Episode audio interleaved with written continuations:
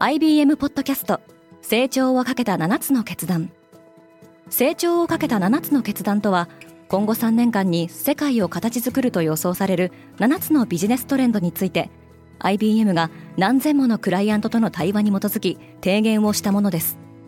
このポッドキャストでは変化の激しい時代において企業が下すべき成長をかけた7つの決断について日本 IBM の7人の専門家と考えていきます。今お聞きのリスニングサービスにてぜひフォローボタンからフォローをお願いします。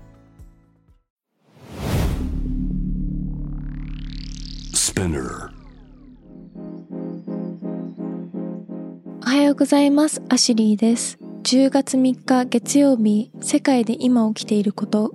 このポッドキャストでは世界で今まさに報じられた最新ビジネスニュースをいち早く声でお届けします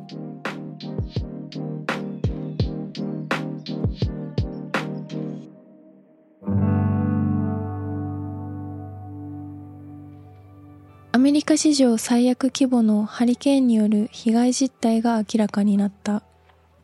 大型ハリケーンイアンが直撃したアメリカのフロリダ州などでは死者が70人を超えました。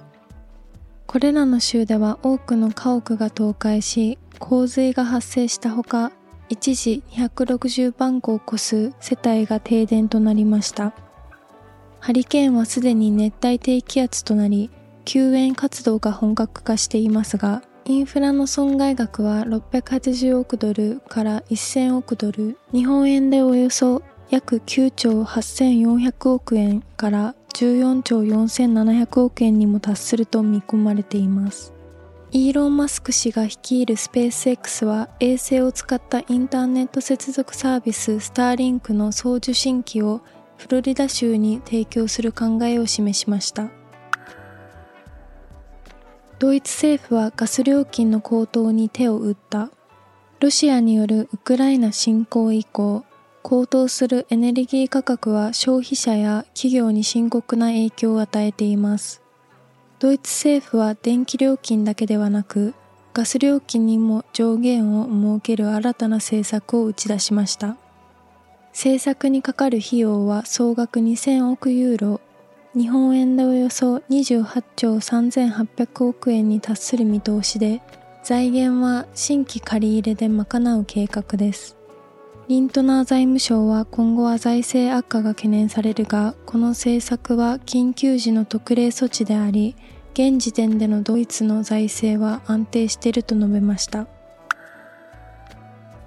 ウクライナが東部地域の要衝を奪還した。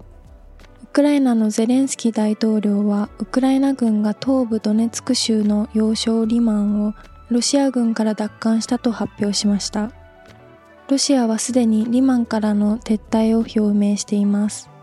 ロシアのプーチン大統領はドネツク州など4つの州の併合を一方的に宣言したばかりで政権にとって痛手となることが予想されます。一方 IAEA 国際原子力機関はロシアが占拠するザポリージャ原発の所長がロシア軍に拘束されたことを受け懸念を表明しています。ラトビアでは対ロシア強硬の右派政権が続投する。バルト三国のラトビアで1日に行われた総選挙でアメリカ系の中道右派政党新統一が大幅に議席を伸ばし第一党となりました。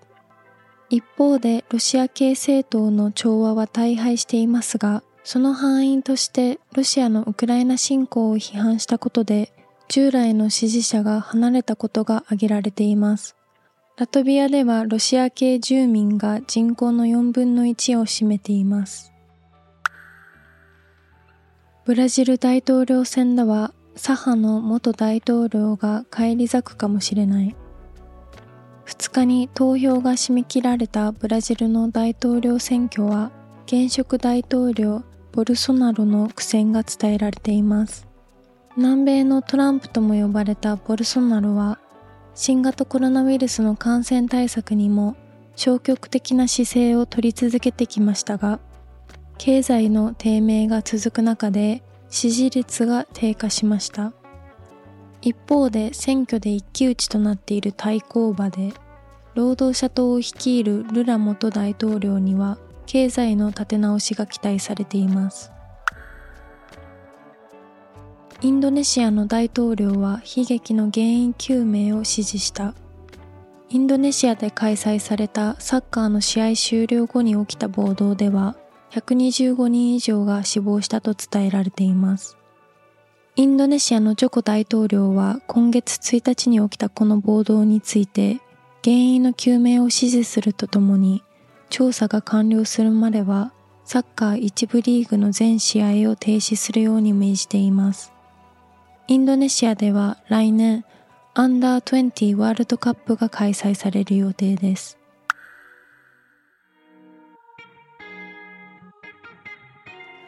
明日のニュースが気になる方はぜひ Spotify、Apple Podcast、Amazon Music でフォローしてください。アシュリーでした。Have a nice day!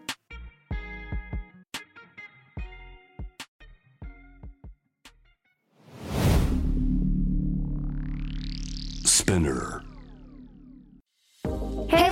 everyone, I'm your boss Mila and Reiko. 長谷川ミラと佐藤真子にシュレイコの二人でお送りしている東京ヤングバス。同世代で共有したい情報や悩み私たちが感じる社会の違和感などシェアしています。毎週月曜にスペナーも通じてニューエピソードを配信中。メッセージは番組概要欄のメッセージフォームからお願いします。東京ヤングバス聞いてね。バイ。リスナーの皆様より多くのリクエストをいただいている話題のニュースを深掘りしたエピソードを週末の有料版で配信中です。今なら1ヶ月無料トライアルを実施中。詳細は概要欄に記載しています。